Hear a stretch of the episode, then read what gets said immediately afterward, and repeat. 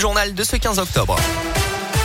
Et à la une de l'actualité, un an tout juste après le drame, l'émotion est toujours aussi forte. Le 16 octobre dernier, Samuel Paty était assassiné près du collège où il enseigné en région parisienne, euh, tué en pleine rue par un terroriste huit jours après un cours sur la liberté d'expression.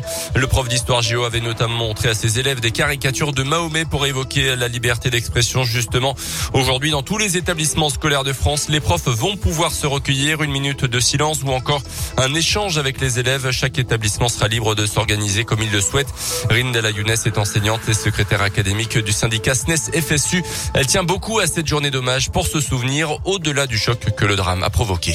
Ça a été un moment assez euh, traumatisant pour les enseignants qui ont pris conscience que euh, en exerçant leur métier tout simplement, euh, ils pouvaient mourir. C'est encore dans nos esprits et c'est en fond dans nos esprits.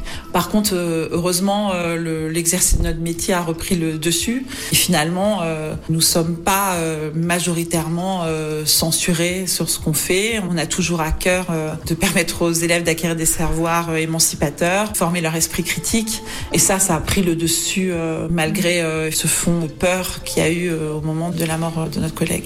Et dans cette affaire, 16 personnes ont été mises en examen pour complicité d'assassinat terroriste. L'auteur des faits avait été abattu par les forces de l'ordre quelques heures après aux abords du collège.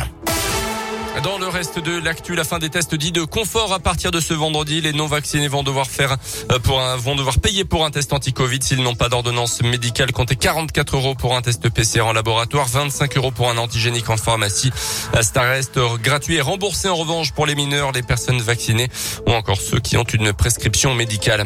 Chez nous, un Clermontois de 38 ans convoqué dans un an devant le tribunal correctionnel. Dans la nuit de mercredi à jeudi, les policiers de la BAC à Clermont étaient intervenus dans un immeuble du quartier de la Gare pour un homme menaçant un membre de sa famille avec un briquet et une bombe à aérosol.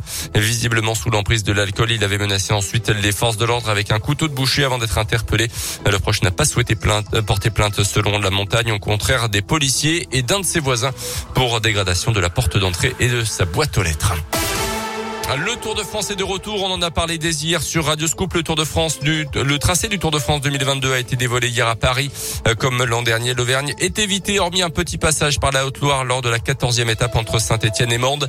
Rendez-vous le samedi 16 juillet prochain. Saint-Etienne, une ville qui avait souri au double champion du monde auvergnat Julien Alaphilippe il y a deux ans puisque c'est là-bas qu'il avait récupéré son maillot jaune pour le garder ensuite plusieurs jours sur les épaules.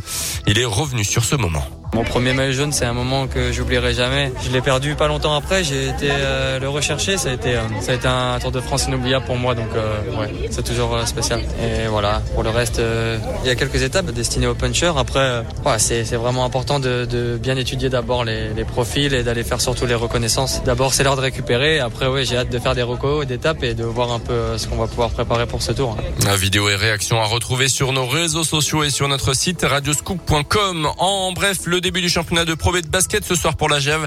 Les Auvergnats de Guillaume Viziade se déplacent à Aix-Maurienne à 20h et puis en hand, les filles du HBCAM recevront ce soir quant à elles Fleury. Ça sera par contre en Coupe de France.